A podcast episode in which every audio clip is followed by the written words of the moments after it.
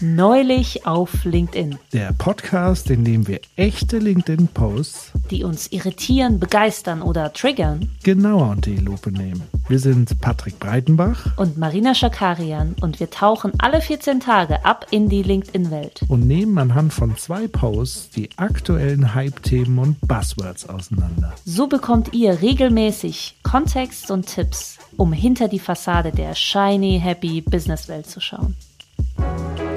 Heute reden wir darüber, wie Singles in unserer Arbeitswelt diskriminiert werden. Und wieso du bei der Arbeit nicht mitdenken musst. Los geht's. Juhu, juhu.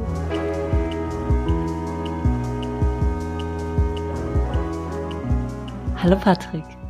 Hallo Marina. Was hast du uns denn heute mitgebracht? Ich habe neulich auf LinkedIn Folgendes gelesen. Nora Dietrich sagt, diskriminieren wir Singles im Job? Wie wirkt sich das Single-Sein eigentlich auf unsere Erfahrungen im Job aus? Punkt 1. Überstunden und Flexibilität. Wer muss einspringen, wenn jemand kindkrank ist? Viele Singles berichten, dass sie den Balanceakt von Familien zum Teil mittragen müssen. Chefinnen würden davon ausgehen, sie hätten mehr Zeit, weil sie, in Anführungszeichen, keine Familie zu Hause haben. Single sein bedeutet nicht, keine andere Verpflichtungen zu haben. Füreinander einstehen ist toll, Gleichzeitig sollten unsere Erwartungen an die Einsatzbereitschaft ganz unabhängig vom Beziehungsstatus freiwillig, fair und gesund bleiben. Punkt 2. Gehalt und Joboption. Eine Schweizer Studie zeigte, dass Arbeitgeber verheirateten Männern bei gleicher Qualifikation eher zum Vorstellungsgespräch einluden als Single-Männer. Verheiratete verdienen zumindest in den USA mehr als Singles. Nur bei berufstätigen Müttern ist es andersherum. Sie werden noch immer in ihrer Karriereoption und Gehalt limitiert. Single sein bedeutet nicht, nicht auch Familie finanziell zu unterstützen oder einen Bildungskredit abzubezahlen. Und unabhängig davon sollte die Bezahlung nicht auf Basis der Leistung erfolgen. Dritter Punkt und letzter Punkt, Stigmatisierung. Single sein bedeutet nicht zwangsläufig unglücklich zu sein. Und nicht jeder braucht eine bessere Hälfte, um sich vollkommen zu fühlen. Allein heißt nicht einsam. Zeit, unsere Bias zu erkennen und alle fair mitzudenken, ganz unabhängig von ihrem Beziehungsstatus. Okay. Patrick, was ist denn dein Beziehungsstatus? Und wirst du dadurch äh, diskriminiert oder nicht? Ich frage mich gerade, ob ich das jemals, außer jetzt gerade eben, gefragt wurde, so wirklich. Ähm, und explizit abgefragt wurde. Mein Beziehungsstatus ist verheiratet. Ja, dann hast du alles richtig gemacht, würde ich mal sagen. Ist ja nicht nur das, ist ja nicht nur Beziehungsstatus, sondern ja auch die Frage, ob man Kinder hat oder nicht. Mhm. Das kommt ja hier mhm. auch noch mit dazu. Das heißt, ich bin mehrfach privilegiert. Ähm, In der Gesellschaft. Weil verheiratet und Kinder. Das mhm. heißt, ich bin doppelt und dreifach privilegiert laut diesem Post. Ich meine, grundsätzlich muss ich sagen, der Beziehungsstatus sollte ja wirklich egal sein beim Arbeiten ne? und im Arbeitsleben.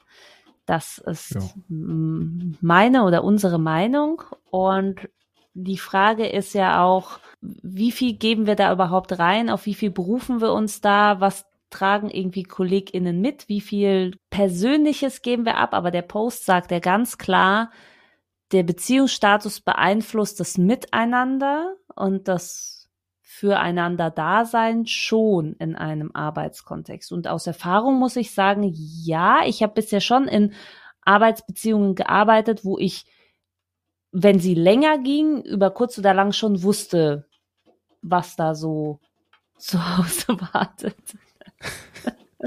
Also ich, ich, ich würde jetzt tatsächlich nochmal versuchen, das alles mal ein bisschen auseinander zu dröseln und kritisch zu hinterfragen.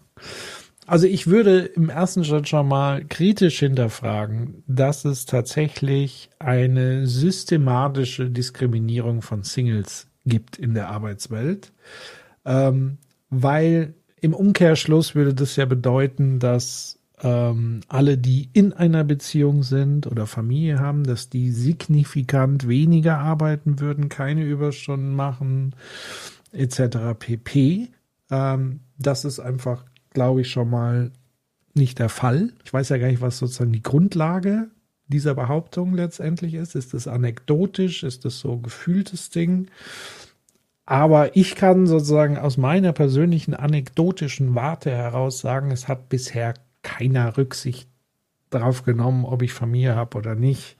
Ja, wobei, also ich habe ich hab schon gemerkt, und das habe ich vor allem viel, ist mir das selbst damals aufgefallen, als ich noch kein Kind hatte, dass man schon geschaut hat, dass zum Beispiel in den Sommerferien die Familien und äh, MitarbeiterInnen mit Kindern eher Urlaub nehmen können als Singles. Also das muss ich sagen, ich gebe dir recht, also eine systematische Diskriminierung ähm, in der Arbeitswelt sehe ich auch nicht. Das ist ja auch, also der Post wirft ja auf die Frage auf. Das ist ja jetzt nicht so eine Behauptung. Aber trotzdem ist es so, dass natürlich in einem Miteinander, und da frage ich mich, ne, wie ist aus deiner Warte die Abgrenzung? Weil du, du vertrittst ja die starke Meinung, es sollte ne, privates privat bleiben und wir haben eben unsere beruflichen Rollen. Aber was ist, wenn man natürlich, wie geht man mit sowas um? Ja, also die, die Frage ist ja wirklich, ist es, und ich finde Diskriminierung hier schon ein sehr krasses, krassen Begriff. Also ich würde nochmal eine Abgrenzung machen zwischen vielleicht gibt es gewisse Nachteile, so, ähm, aber eine Diskriminierung ist schon nochmal eine ja, andere also, Nummer. Genau. Mhm. So, also ja. ich glaube, das müssen wir hier wirklich nochmal ganz deutlich klären. Ähm, ich würde nämlich auch nicht behaupten, dass äh, ähm, äh, Menschen mit Familie diskriminiert werden gegenüber von Singles. Würde ich ja auch nicht behaupten, obwohl sie diverse Nachteile haben im Vergleich beispielsweise zu Singles. So. Ähm, das ist schon mal der eine wichtige Punkt. Der andere ist, wie, wie regelt man das ich glaube tatsächlich, ja, regelt sich das letztendlich natürlich in den jeweiligen Teams aber es wird auch hier niemanden geben, der systematisch sozusagen die Singles einteilt in eine gewisse Urlaubszeit und die anderen in die andere, sondern es wird ja ausgehandelt, jeweils im Unternehmen unterschiedlich von den Leuten. Und das ist ja auch gut so. Also wenn wir jetzt anfangen, technokratisch genau festzulegen, wer wann in welchem Zeitraum Urlaub nimmt und hat und verordnet, dann macht das ja alles sozusagen gar keinen Sinn mehr. Auf der anderen Seite verstehe ich ehrlich gesagt nicht diese, diese, diese Urlaubsgeschichte, weil selbst wenn ich außerhalb von Saisons Urlaub mache, habe ich ja nochmal zusätzliche Vorteile. Also da muss ich wirklich nochmal sagen, Urlaub mit Kindern ist sehr viel eingeschränkter als Urlaub als Single oder als Paar. So. Also es ist teurer, es ist ganz klar strukturell vorgegeben, über, ich meine, im Kindergarten hat man noch Glück oder davor, aber dann ist es ja auch strukturell vorgegeben durch die Schulferien, durch die Schulzeit, so, dann gibt's halt einfach gewisse Korridore.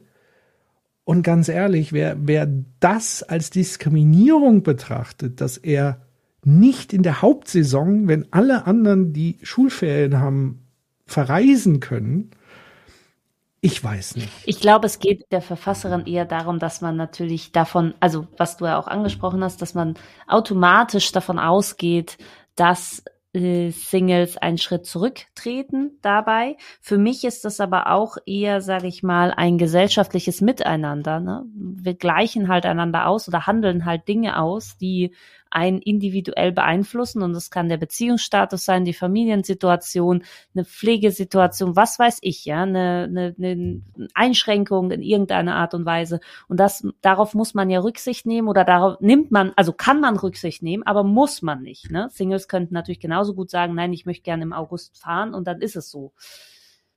Ja, natürlich. Es gibt ja wahrscheinlich auch irgendwelche äh, Gegebenheiten, wo man, wo das ja auch Sinn macht. Aber dieser Post suggeriert mir ja, dass es eine strukturelle Diskriminierung von Singles gibt. Und das nehme ich einfach nicht so hin. Also das würde ich vehement abstreiten. Und ich würde aber auch nicht im Gegenteil sagen, dass äh, Familie mit Kindern diskriminiert wird, obwohl man das wahrscheinlich sogar eher sagen könnte, weil es gewisse Nachteile gibt, die viel mehr ins Gewicht springen als hier. Weil man muss natürlich sagen, also sowohl was Flexibilität, Gehalt, äh, Freiheitsgrade äh, äh, und zum Teil auch Stigmatisierung angeht. Also ich glaube jetzt nicht, dass man stigmatisiert wird, wenn man Single ist. Abgesehen davon, dass man das, wie gesagt, nicht auf der Stirn stehen hat. Es hat nichts mit dem Diskriminierungsbegriff zu tun, den man sonst bezieht auf äußerliche Merkmale. Ja, also Hautfarbe, Gesichtsformen etc. Also ich sehe niemanden an, ob er Single ist oder nicht. Da gebe ich dir auch recht. Grundsätzlich kann ich aber natürlich sagen, dass, sage ich mal, in einer Beziehung sein selbstgewählter ist als Single sein. Ja, aber ich kann mich ja auch bewusst entscheiden zu sagen, ich bleibe für immer Junggeselle. So. Gut, aber dann sagt der Post und da muss ich auch sagen, ein bisschen gebe, also habe ich merke ich schon, dass da irgendwas dran sein kann. Ich, ne, ich argumentiere extra, damit das Gespräch nicht direkt jetzt vorbei ist. Ähm, aber wenn du jetzt sagst, du bist halt Junggeselle und mh, hm, kommst ins Team neu rein und man lernt sich kennen und dann sagst du, ne, also Familie, Kinder, ich bin, ich bin Single und dann sagt ja der Post auch, ähm, ich glaube, die Passage habe ich nicht konkret vorgelesen, aber die kann man ja nachlesen, dass man dann gefragt wird, ja, was ist denn falsch mit dir? Du siehst doch gut aus, wieso bist du denn Single? Willst du denn nicht? Lass mal verkuppeln, lass mal hier. Ich habe hier ein ganz, also, dass man dass andere Leute sich eingeladen fühlen. Und ich weiß, du fühlst es nicht, weil du eben nicht in der Situation bist. Aber ich kann mir vorstellen, dass man als Single natürlich auch in der Arbeitswelt, nicht nur im Privaten, sich manchmal unter Druck gesetzt fühlt zurückzustecken oder etwas zum Beispiel nicht offen anzusprechen. Wenn alle sagen, ah, oh, hier, was machst du am Valentinstag?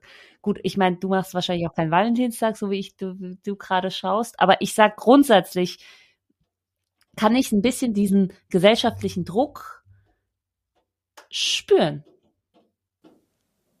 Really? Also sind wir wirklich noch in den 50er Jahren, wo ja, es Patrick, ein Thema ja. ist, dass junge Menschen verheiratet sind oder nicht oder in einer Beziehung sind oder nicht? Ich weiß gar Gefühl, nicht. weiß gar führen nicht. hier eine 80er Jahre Nein, Diskussion. also die, also ich kenne sehr, also ich, ich habe das Gefühl, es ist eben nicht so wild und offen vieles, auch in ähm, bestimmten Kontexten, sondern man ist schon von so einem klassischen klassischen Rollenaufteilung, also irgendwie, ich habe das Gefühl, sowas gibt es noch und ich, ich spreche nicht aus den 80ern. Ja, also es gibt ganz sicher noch äh, äh, diese ganzen Geschlechterklischees und so weiter, aber auch hier würde ich sagen, dass selbst da die Diskriminierung weitaus höher ist als zwischen dem Zustand Single sein und einer Beziehung sein. Na, schau mal, wenn du zum Beispiel ins Team kommst oder wenn in Arbeitskontext, glaube ich schon, ja. dass ähm, wenn es dazu kommt, dass man sagt, ne, wer wartet denn auf dich zu Hause, angenommen? Naja, irgendwann mal spricht man über Feierabend. Ich gehe jetzt nach Hause, ich mache das und das, ja? Ähm, ja. Dass man Single da oder Singles eher hinterfragt. Man zum Beispiel im normalen Gespräch ein Single sagt, oh, ich, ne, ich gehe nach Hause, ich, ich wohne allein. Und dann sagt man, ach echt? Aber man würde niemals dieselbe Frage stellen, wenn jemand sagen würde, ich gehe jetzt zu meinem Freund. Würde man nicht sagen, hä, wieso hast du einen Freund? Aber man sagt, hä, wieso bist du Single? Naja, das, also das passiert, das ist einfach Alltag. Aber vielleicht ist das Wenn bei das dir, Alltag ist, okay, dann habe ich ihn offenbar, dann lebe ich sozusagen außerhalb des Alltags. Patrick, du warst doch auch bei den Gesprächen dabei, bei den Bürogesprächen. Nicht, ja, dass, dass man darüber gesprochen hat, dass eine Mitarbeiterin Single war und unglücklich war deswegen und dauernd auf Dates gegangen ist. Da war ich, glaube ich, raus. das, ist, das ist halt äh, selektive also, Wahrnehmung, so. wirklich, ja, wirklich. Ja, dann ist es wirklich selektive Wahrnehmung. Dann kann ich zu dem Thema tatsächlich wenig bis gar nichts sagen. ähm,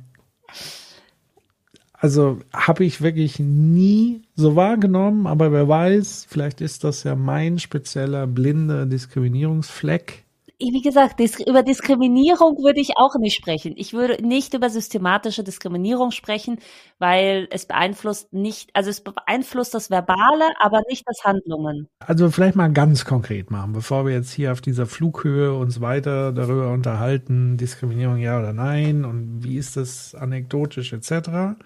So, ähm, hier Überstundenflexibilität. Wer muss einspringen, wenn jemand kindkrank ist? Viele Singles berichten, dass sie den Balanceakt mittragen müssen. So, sie sind häufig die Letzten in der Urlaubsplanung. Auch da bin ich mir nicht sicher. Da mag es Unternehmen geben, wo das der Fall ist. Und vor allen Dingen mag es Teams geben, wo man sich untereinander halt abspricht und eben das das Thema ist. Ich würde aber nicht sagen, dass das strukturell von Unternehmen in formellen Regeln festgelegt wird, sondern es wird ja informell ausgehandelt und meistens nicht vom Chef, sondern in den Teams. Ja. So, jetzt könnte man sagen, das ist eine informelle Benachteiligung. Okay, so. Auf der anderen Seite könnte ich aber auch sagen, na ja, ich der Kinder hat, bin halt gebunden an die strukturellen Gegebenheiten, die Schule und so weiter mir vorgibt. Und deswegen wäre es sozusagen ein Ausgleich dieser Benachteiligung, wenn jemand anders, der offensichtlich im ersten Schritt flexibler ist, natürlich, wenn die Person sich um andere Personen kümmern muss, dann ist es ja was anderes. Ja, das ist ja so, wie wenn ich sage, nicht jeder mit Familie ist, ist gleichsam äh, äh, in einen gewissen Kontext eingebunden. So gilt es auch für Single, aber von, von außen betrachtet kann man, glaube ich, schon sagen, dass man als Single, wenn jetzt nicht irgendwas Krasses ist, man flexibler ist als die Familie. Oder würdest du dem widersprechen? Nein, auf keinen Fall würde ich dem widersprechen. So, und, und deswegen sagt sozusagen diese Person, dass diese Flexibilität ja gar nicht der Fall ist und deswegen ist es eine Benachteiligung, eine Diskriminierung. Und das würde ich schon in Frage stellen. Ja, Singles sind vom Grundzustand her, das heißt nicht, dass die Wirklichkeit dann so ist, grundsätzlich natürlich flexibler. Das heißt aber am Ende nicht, dass sie dazu gezwungen werden sollten, Überstunden zu machen oder ähm, vor allen Dingen dann zu arbeiten, wenn irgendwas Wichtiges ansteht, wo sie halt nicht können. Aber für alle anderen Fälle ist es doch okay. Also ich verstehe das, wenn jemand sagt, ich habe auch Verpflichtungen, ja, klar.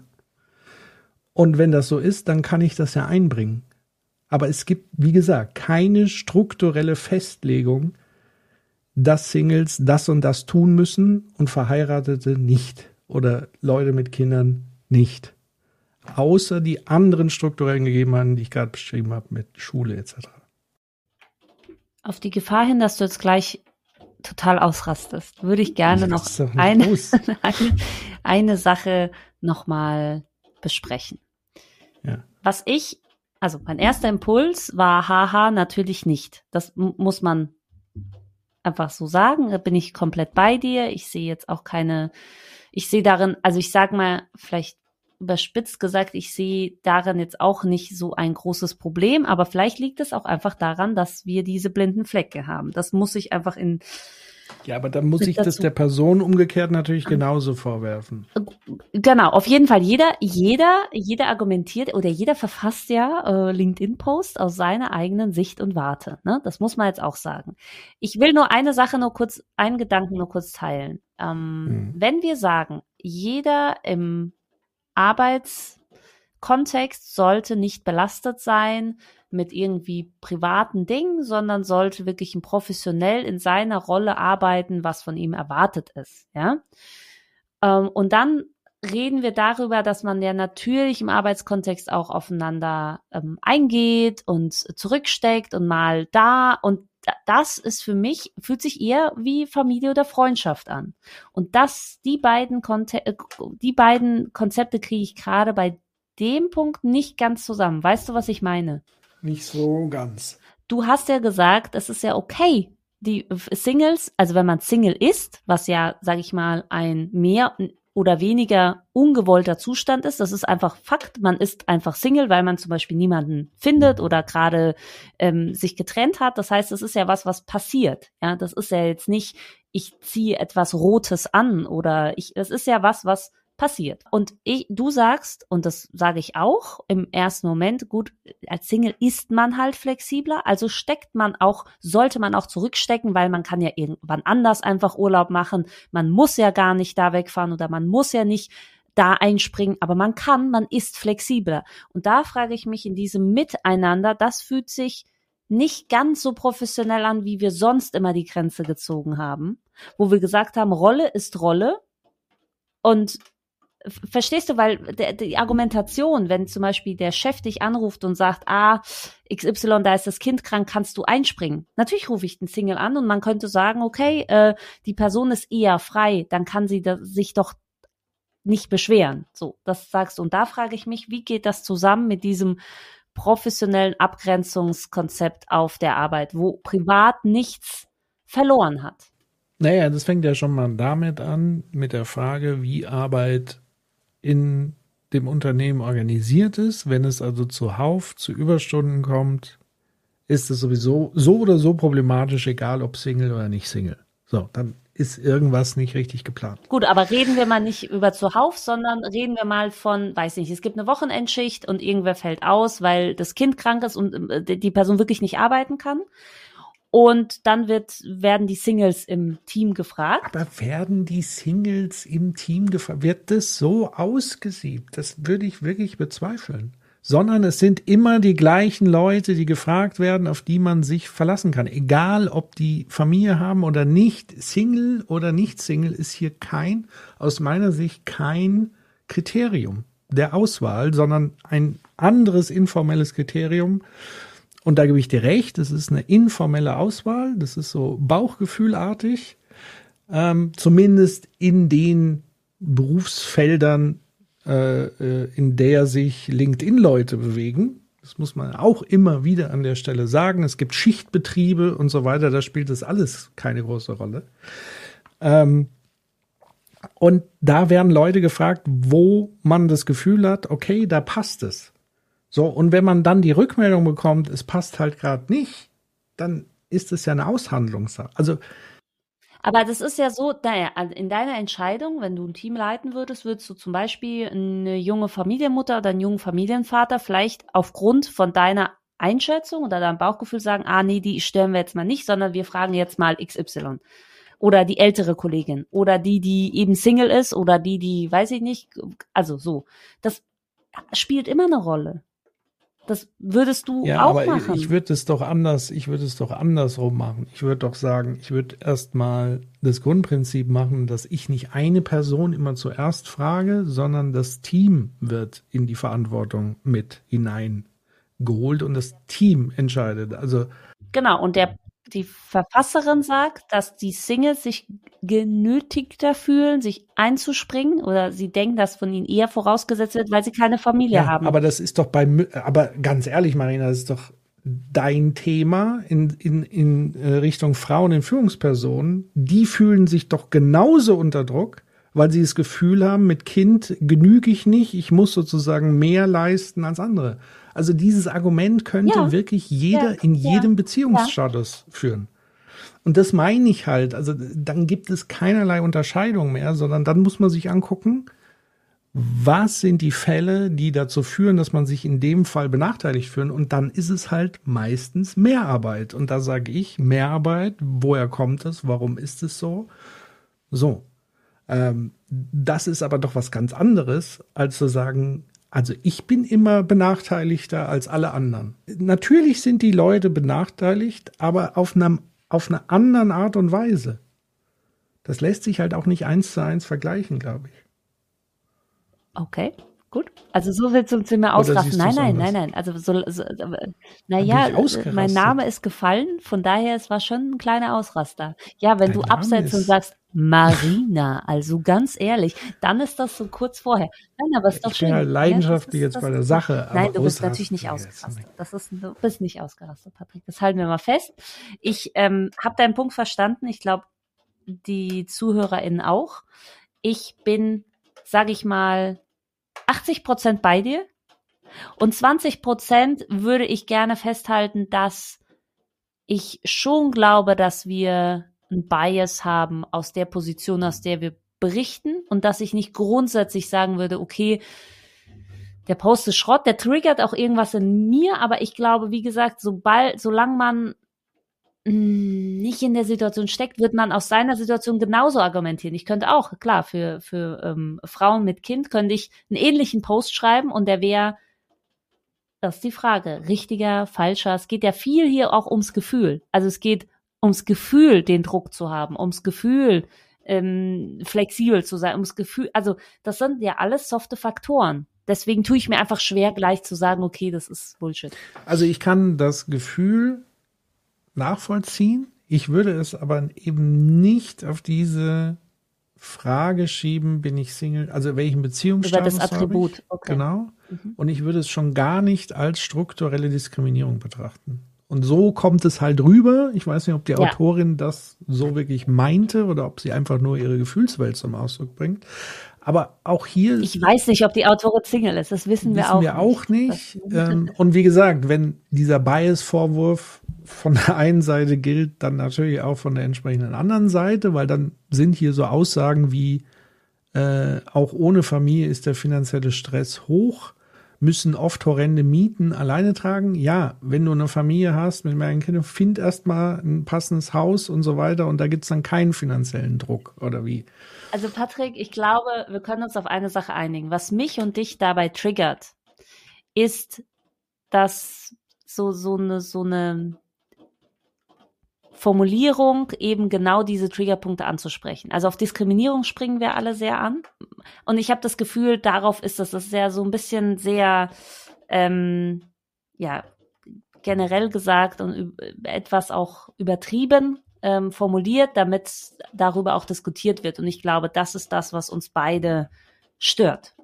Aber so funktioniert halt LinkedIn. Das ist halt das Ding, ja, ist so. Und darüber sprechen wir jetzt die letzten 20 Minuten. Das ist halt, ist schon krass, ja. Genau, also ich würde sozusagen ja zugestehen zu sagen, ähm, wenn man das Gefühl hat, benachteiligt zu sein in der Arbeitswelt und sozusagen dann immer das ausbaden muss, was eigentlich hätte strukturell anders sein können, dann erkenne ich das an ich würde es jetzt ungern als universelle, ähm, ja. als universelle Aussage sozusagen stehen lassen, sondern wenn das eine Wahrnehmung ist, aus Sicht eines Menschen, der diese Benachteiligung erlebt, ja, das akzeptiere ich so, das möchte ich auch gar nicht kleinreden, schlecht reden.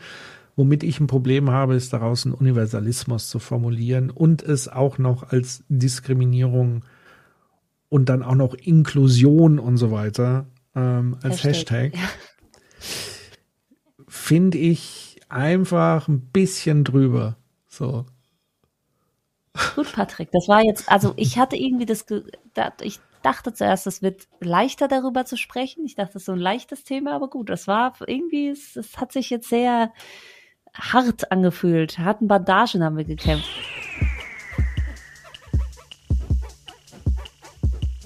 Patrick, was hast ja. du denn neulich auf LinkedIn gelesen? Ich habe neulich auf LinkedIn einen Post gelesen von Manuel Schinner. Und zwar hat er geschrieben, kein Unternehmen sollte Mitarbeiter einstellen. Und dazu gibt es auch noch eine Bildkachel, die ich gerne beschreiben würde. Und zwar ist der Begriff Mitarbeiter rot durchgestrichen und unten drunter steht dann Mitdenker, Mitlenker, Mitgestalter und Mitentscheider. Ich glaube, das Erste, was auffällt und wo es, glaube ich, auch in den Kommentaren Kritik gab, war natürlich die äh, eher rein männliche Ansprache.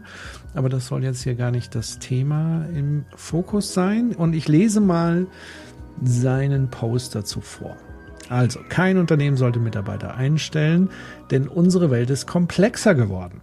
Ein Leben lang beim gleichen Arbeitgeber? Früher normal, heute undenkbar. Einen Beruf lernen und dann nur noch die Arbeit ausführen? Heute keine sichere Option mehr. Die reine Mitarbeit hat heute ausgedient, denn morgen kann die Welt schon eine andere sein. Personen, die Aufgaben nur ausführen, ohne hierüber auch einmal nachzudenken, kann sich kein Arbeitgeber mehr leisten. Wenn jemand den besten Einblick hat, dann Fachkräfte, die direkt am Geschehen beteiligt sind. Und genau hier ist die Brutstätte für Veränderung, wenn es ein föderndes, ich glaube es soll förderndes Ökosystem gibt, heißen. Ein einziger reflektierter Gedanke kann Anstoß für eine große Optimierung, Innovation oder sogar Disruption sein und damit die Zukunft vielleicht maßgeblich in eine andere Richtung lenken. Damit ist die Person dann Mitdenker, Mitlenker und wird zum aktiven Mitgestalter und auch Mitentscheider. Hände nach oben. Emoji. Diese Entwicklung macht ein Unternehmen resilient gegenüber Unvorhergesehenem und dem Zahn der Zeit. Wenn es, wenn es auch bereit dafür ist. Fragezeichen, Ausrufezeichen. Nochmal Fragezeichen, sind damit Mitarbeiter noch zeitgemäß oder braucht es in der heutigen Zeit eine neue Sicht? So, Marina, was sagst du denn dazu? Ich bin, ich bin sehr, ich bin sehr gerne Mitlenker. Mitlenker. Ich bin Mitlenker. Mitlenker. Ich bin Mitläufer Mitlenker. bin ich eigentlich eher so. Mitlenker. Ja, schwierig. Schwierig. Ich äh, frage mich als erstes, an wen appelliert der Verfasser? Also der erste Teil liest sich ja so, dass er die Mitarbeiter adressiert und an die Wand stellt und sagt, seid keine Mitarbeiter, bleibt nicht die ganze Zeit bei einem Arbeitgeber. Der Zahn der Zeit sagt, ihr müsst mitdenken, mitlenken und mitentscheiden. Das heißt, ein Appell zum Einmischen, mhm. mitmischen. Ähm, und beim zweiten Teil war ich mir nicht sicher, wer adressiert ist mit Disruption und Innovation, aber das ging ein bisschen auch an die Führungskräfte, dass man gesagt hat, ihr Führungskräfte, ihr wollt doch auch keine Mitarbeiter. Ich müsste sagen, als Führungskraft will ich schon Mitarbeiter. Das, das hätte ich jetzt gern festgehalten, aber am besten MitarbeiterInnen. Das hätte ich gerne. Das würde ich mir wünschen. Ich frage mich auch, äh, wieso schließt man ähm, Nachdenken und Arbeiten wieso schließt sich das aus? Also wieso muss ich überhaupt jemanden einen Appell geben zum Mitdenken? Wo sind wir hier? Was ist das für eine Zeit? Stehe ich am Fließband? Wird mein Kopf abgegeben? Wieso ist das so? Also ich glaube, der Verfasser ist sich noch nicht ähm, so bewusst, was gesamtgesellschaftlich gerade so ein bisschen passiert oder passiert ist im letzten Jahr. Wir haben eben nicht nur einen Fachkräftemangel, sondern einen Arbeitskraftmangel. Das ist so das eine. Das heißt, wir hatten ja ganz viele Diskussionen. Es fehlen äh, MitarbeiterInnen ähm, in der Gastro, in äh, na, sag's mir, an den Gepäckbändern etc. pp. Ähm, Arbeitskräfte, die quasi eine Tätigkeit ausführen, die relativ klar definiert ist und die man, wo man jetzt nicht jeden Tag das Rad neu erfinden muss. Zudem haben wir sowas, das nennt sich Arbeitsteilung. Ähm, das heißt, es gibt sozusagen, was denn? Ich bin jetzt schon Nein, sehr von oben. Aber ich finde es ne? sehr gut, wie du so ein bisschen gerade die Welt erklärst. Also wir leben in einer Gesellschaft, wo man, wo man, wo man eine Arbeitsteilung macht. Ja, weil, also du, du spielst vor allem drauf, ich glaube, du, du willst vor allem darauf eingehen, zu sagen, okay, was heißt mitdenken? Mitdenken im, in, in dem eigenen, in, in dem, was man macht, äh, oder denkt man jetzt für jemanden mit? Also man stellt sich das jetzt nur mal so vor. Jeder von uns würde jetzt plötzlich jeden Tag alles hinterfragen, die Person kommt rein und sagt, ich bin jetzt Mitdenker. Ich bin jetzt Mitdenker, ich möchte jetzt alles umgestalten, ich möchte hier immer alles anders machen. Dann ist hier aber Chaos gesagt. Ja, weil das, das Ding ist ja, dass sich dann auch jemand in den eigenen Job einmischt. Also auch in, in den Job des ehemaligen Mitarbeiters wird sich ja dann auch eingemischt. Ja, also wenn.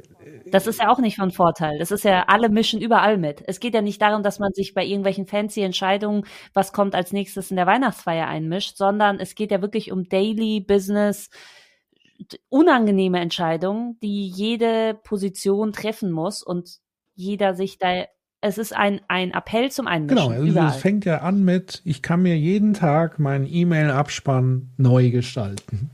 So, also was alleine an Zeit und Energie da drauf gehen würde, wenn wir mal ähm, vorgefertigte Prozesse etc. verlassen. Ich weiß schon, was der Verfasser meint, nämlich, dass man sozusagen in eine völlige Lethargie verfällt als Unternehmen. Ähm, wo man am Zahn der Zeit äh, vielleicht zu leiden hat und wo einen die Disruption der Umwelt plötzlich überraschen und man plötzlich nicht mehr das alte Geschäftsmodell weitermacht. Aber da verweise ich, wie gesagt, nochmal auf das Konzept der Arbeitsteilung. Es gibt ja in Unternehmen, gibt es ja Positionen, deren Aufgabe es ist, tagtäglich zu überprüfen, ob die eigene Strategie passt. Tagtäglich zu schauen, gibt es neue Trends da draußen, die ich äh, beobachten soll, aber doch bitte nicht die gesamte Organisation zu jeder Zeit, sondern dann hole ich mir doch lieber ganz gezielt Leute, die gerne mitdenken, mitgestalten, mitentscheiden und schaffe für sie eine Position in der Organisation. Und parallel werden die Dinge getan, die getan werden müssen. So, weil sonst funktioniert ja auch eine Organisation letztlich nicht. Weil das würde sie, also der Autor sagt ja, Unternehmen würden resilient werden und damit auch ein Stück weit robust. Ich würde sagen, wenn jeder mitdenkt und mitmacht und mitentscheidet, dann wird es fragil. Also hier verliert man sozusagen so ein, so ein gewisses Maß dann letztendlich, was es braucht, nämlich eine funktionierenden Operation und einem strategischen Part, der immer wieder überprüft, sind wir noch auf dem richtigen Weg, wo müssen wir uns innovieren, wo müssen wir uns verändern, was können wir anders machen. Erst das zusammen ergibt aus meiner Sicht eine gut funktionierende, robuste, aber auch flexible Organisation. Ähm, ich frage mich, ob der Appell den Ursprung hat, dass ähm, der Verfasser sehr gefrustet ist darüber, dass Positionen in der strategischen ähm, in der strategischen Abteilung falsch besetzt sind, dass das Vertrauen fehlt, dahingehend, dass eben die Personen nicht einen guten Job machen, dass man eben sagt, alle können mitdenken, vor allem ähm, ob es so ein, weiß nicht, so ein Anstiften zur Revolte ist, zu sagen, ihr müsst jetzt um eure Zukunftssicherheit oder um eure Zukunft sicher ma zu machen, müsst ihr jetzt zum Mitdenker, Mitlenker und Mitentscheider werden. Und ihr könnt nicht nur eure Arbeit machen. Weil es wird ja auch äh, gleichzeitig vorausgesetzt, dass jeder das machen möchte und muss. Ja, also und da, da fängt es ja schon an, eben zu sagen, es gibt einfach Leute, die sehen ihren Lebensmittelpunkt nicht in der Arbeit. Und das vergessen sehr viele Leute, vor allen Dingen auf LinkedIn deren Lebensmittelpunkt ja offenbar die Arbeit ist. Und wenn es nicht die Arbeit ist, dann ist es LinkedIn. Ähm, das heißt, das wird ja auch gerne vergessen, dass man so tut, als ob Arbeit so eine über, ein überhöhtes Ideal ist, wo man alles so hineinwerfen muss mit voller Persönlichkeit und so weiter wo ich sage, nein. Und selbst als Unternehmer würde ich sagen, ich wäre manchmal dankbar für Leute, die einfach nur Dinge abarbeiten, ohne sie zu hinterfragen. Und das aber alleine ist natürlich auch nicht gut, sondern es muss, wie gesagt, so eine gewisse Mischung geben. Und wahrscheinlich meint er sogar, dass vielleicht äh, äh, ähm, strategische Positionen, wo es wichtig wäre, äh, zu hinterfragen, kritisch zu hinterfragen, äh, Strategien neu zu denken, mitzudenken, kritisch zu schauen. So, ist das alles noch richtig, was wir tun? Ja, wenn die natürlich falsch besetzt sind und dort die Funktion nicht ausgeführt wird, dann ist natürlich genau das, was der Autor hier beschreibt. Dann ist es auch nicht so gut und dann stellt man sich natürlich auch nicht robust für die Zukunft auf. Von daher, ich würde sagen, Mitarbeiter werden diskriminiert. Ganz einfach. Ganz einfach. Heutzutage werden Mitarbeiter diskriminiert, weil die anderen Positionen sind ja offenbar viel geiler. Ich weiß nicht. Das ist, glaube ich, aber das ist ein verbreitetes Ding, dass man denkt, Chefin, Führungskräfte, das ist halt geil. Und das, da tragen trägt man natürlich, oder die LinkedIn-Welt trägt ja dazu bei, weil das eben die shiny Leute sind, die vorne stehen und äh, äh, beklatscht werden und sich beklatschen lassen. Und ich glaube, das, das ist schon was, was, wo wir alle zu beitragen, ein Stück, dass man nicht sagt, hey, es ist einfach cool, äh, Accountant zu sein. Es ist einfach cool, in der Buchhaltung irgendwas zu machen, sondern es ist halt geil, wenn man Head of irgendwas ist. Wieso ist das so? Ich, ich glaube, es. das ist das eine. Ich glaube auch, das andere ist, das ist das, was ich ganz oft beobachtet habe in der Vergangenheit, dass wirklich echte und gute Strategiearbeit in Unternehmen fehlt. Und man versucht das Fehlende dann zu kompensieren, indem man es wieder auf die gesamte Belegschaft so übertragen möchte. Oh, aber da gibt's ja wirklich auch viele, die sagen, hey, es ist an euch, das ist euer Ding, ihr müsst das entscheiden, ihr müsst das mitmachen. Genau, ihr müsst jetzt unternehmerisch denken ja, und handeln. Patrick, so. das wissen wir, das kennen wir.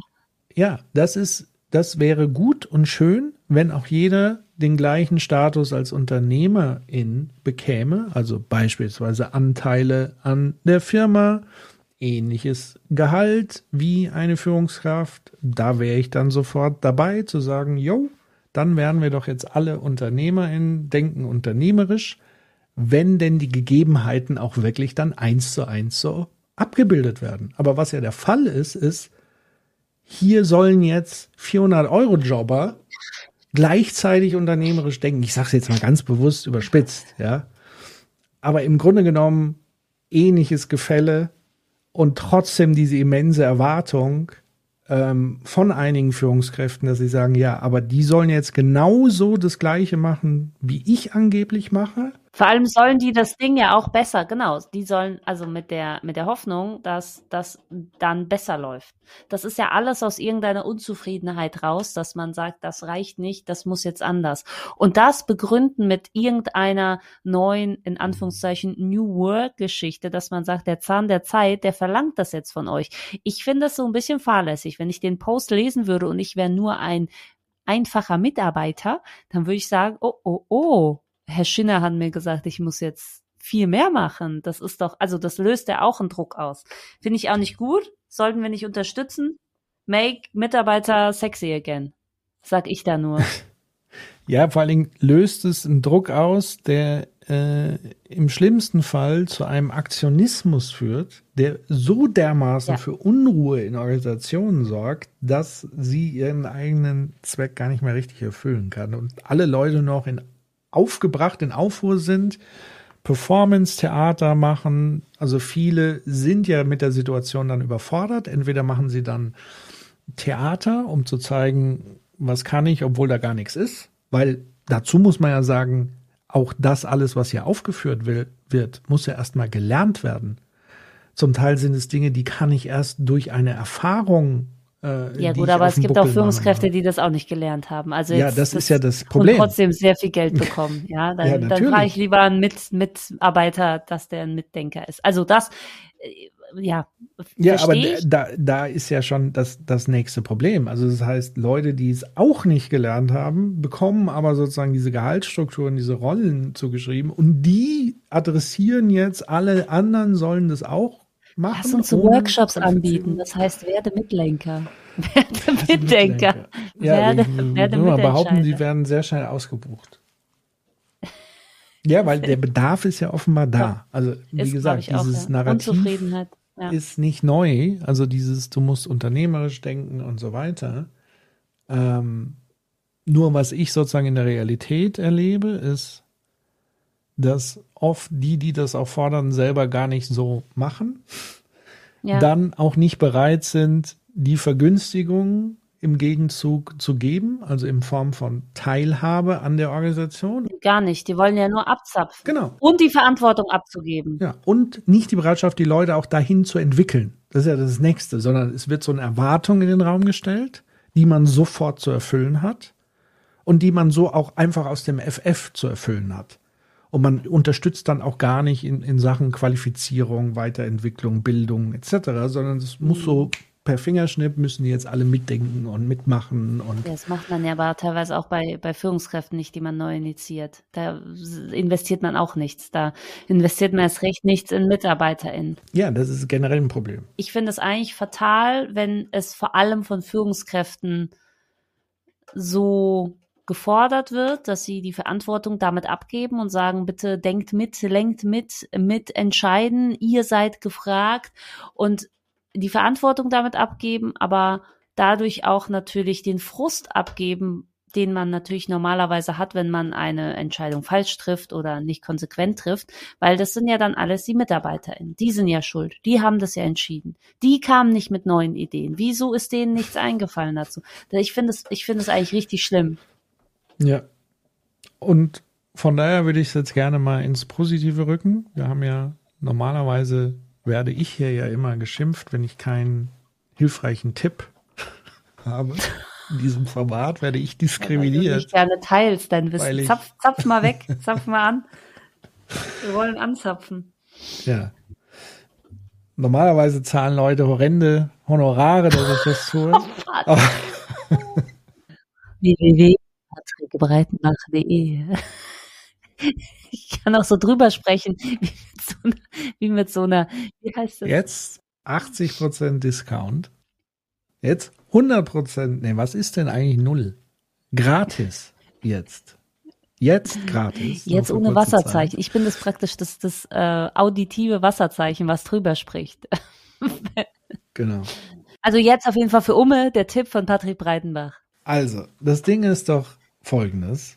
Wenn man sich wünscht, dass eine Organisation mitdenkt und am Zahn der Zeit bleibt oder nagt oder ich weiß nicht, was damit gesagt werden soll, ähm, also wenn man möchte, dass eine Organisation robust ist, resilient, nach vorne denkt, wie auch immer, dann wäre es doch gut, wenn man genau das Vorhandene, was im Unternehmen ist, gezielt weiterentwickelt. Also gezielt eben schaut, wo sind Punkte, ähm, wo Strategien entwickelt werden, wie kann ich Leute, die grundsätzlich ein Interesse daran haben, so zu denken und mitzumachen, wie kann ich das positiv verstärken und befördern?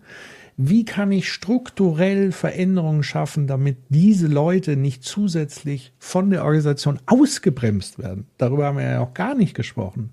Also es gibt genug Leute in großen Unternehmen, die wollen verändern, die wollen mitdenken. Es ist aber strukturell gar nicht gewünscht. Und damit rennen diese Personen immer und immer wieder an die Wand. Also wie wäre es denn mal, erstmal das Potenzial, was grundsätzlich so oder so immer da ist, zu schöpfen, zu verstärken und gezielt zu fördern, anstatt jetzt alle gleichsam in eine Rolle versuchen, irgendwie mit Worten hineinzudrängen, sondern da wirklich mal Programme entwickeln, dass man das dezidiert angeht und sich anguckt, wie kann ich die Organisation gestalten, damit dieses gewünschte Verhalten nicht von allen, aber von den richtigen Leuten an der Stelle dann ausgeführt wird. Und wie macht man das? Mit einem Arbeitskreis? Oh, bitte nicht Arbeitskreis sagen. Wer nicht weiter weiß, gründet einen Arbeitskreis. ähm, ja, äh, aber wie, wie macht man das? Naja, man fängt damit an, dass man schon mal genau das formuliert, diese Wünsche und sozusagen per interner Kommunikation der Organisation mitteilt. Ich glaube, erstmal die Formulierung dieser Ziele und das, was man möchte und das zu kommunizieren, stößt schon sehr viel an. Und auf der anderen Seite muss man dann aber auch die Bereitschaft haben, ähm, als Manager, als Eigentümer, whatever, also diejenigen, die die Gatekeeper sind, wie ich immer sage, der Organisation, also der Strukturen, die überhaupt die Macht haben, diese Strukturen zu verändern, müssen dann auch bereit sein zu sagen, wenn jemand sagt, ja hier, an der Stelle wollten wir unternehmerisch ähm, eine Lösung entwickeln, aber wir mussten dann acht Wochen auf den Einkauf warten, bis die Lösung da war und bis dahin war es sowieso schon zu spät.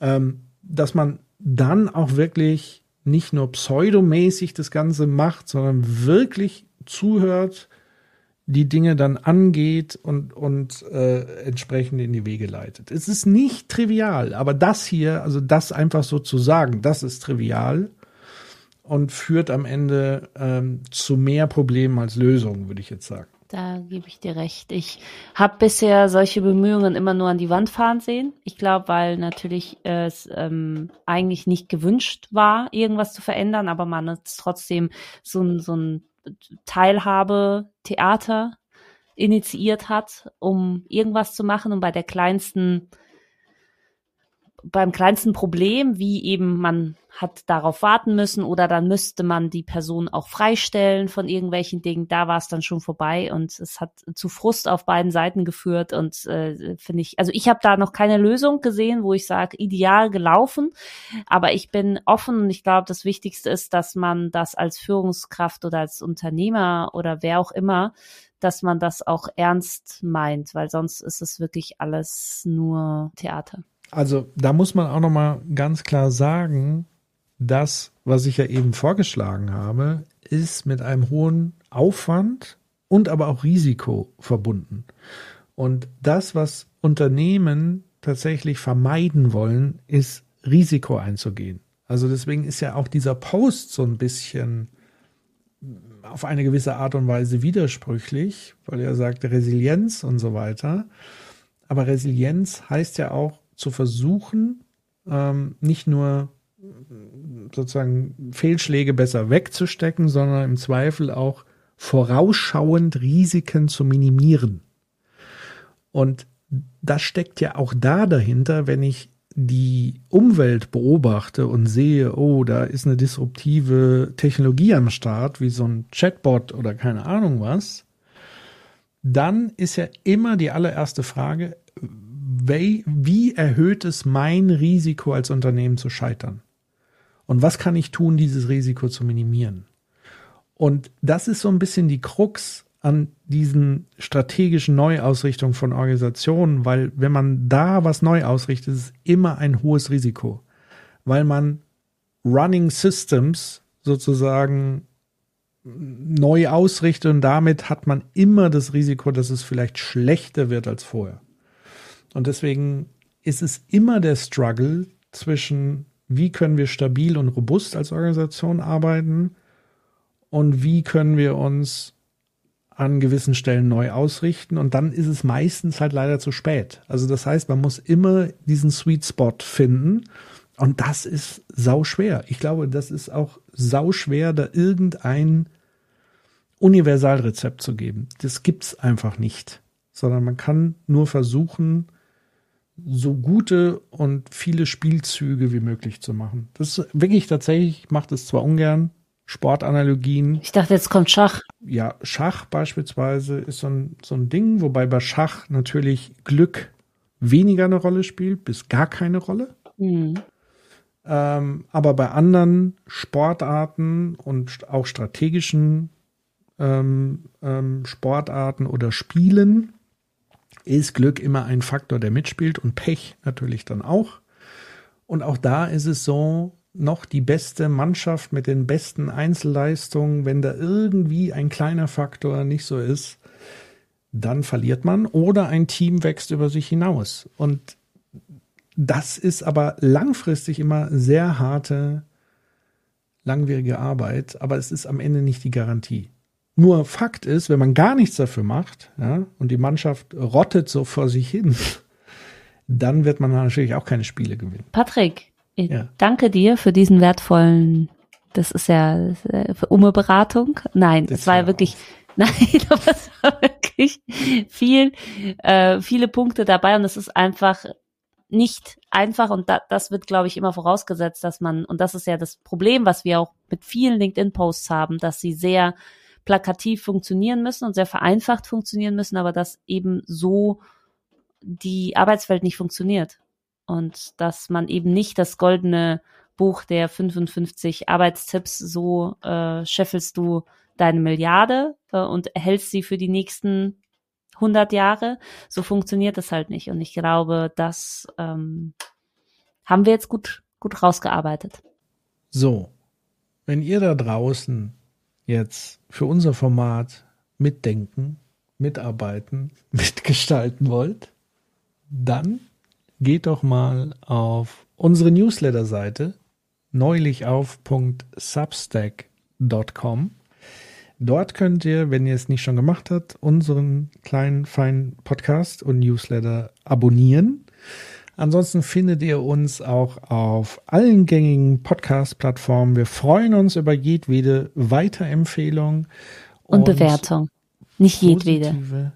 Positive Bewertung, Positive Bewertung. Und auch natürlich, wenn ihr irgendwas mal gelesen habt neulich auf LinkedIn, was euch getriggert hat, das kann positiv sein, das kann negativ sein, euch zu Nachdenken gebracht hat, schickt es uns gerne entweder auf LinkedIn direkt zu unseren Profilen oder einfach auch auf neulich auf .substack.com. Da freuen wir uns immer sehr, wirklich. Genau. Nur bitte nichts, wo ich dann ausraste. Das sehr gerne. Wenn ihr irgendwas habt, wo Patrick so richtig ausrastet, wenn es um, um bestimmte Themen geht und Triggerpunkte, die ihr immer wieder raushören könnt, dann bitte schickt ihm etwas. Das freut mich sehr. Das nehme ich dann mit. Und bis zum nächsten Mal. Bis zum nächsten Mal. Tschüss. Tschüss. Neulich auf LinkedIn ist eine Gemeinschaftsproduktion von Marina Schakarian und ich bin selbstständige Beraterin mit Fokus auf journalistische Medienunternehmen und ich coache vor allem Redaktionen, Teams und Führungskräfte, sich für die Digitalisierung richtig aufzustellen, also im Spannungsfeld zwischen agilen Prozessen, erfolgreicher Positionierung mit digitalen Formaten und der Aufstellung von resilienten Teams. Und meistens mache ich das mit Coaching on the Job, also mittendrin in längerer empathischer Zusammenarbeit mit den Teams. Und Patrick Breitenbach, ich bin Partner bei 1789 Innovations, einer Unternehmensberatung, die auf Organisationsdesign spezialisiert ist. Meine Schwerpunkte liegen auf Change und Innovation und ich unterstütze GeschäftsführerInnen und Vorstände dabei, Governance-Strukturen zu entwickeln, die den strategischen Zweck einer Organisation erfüllen.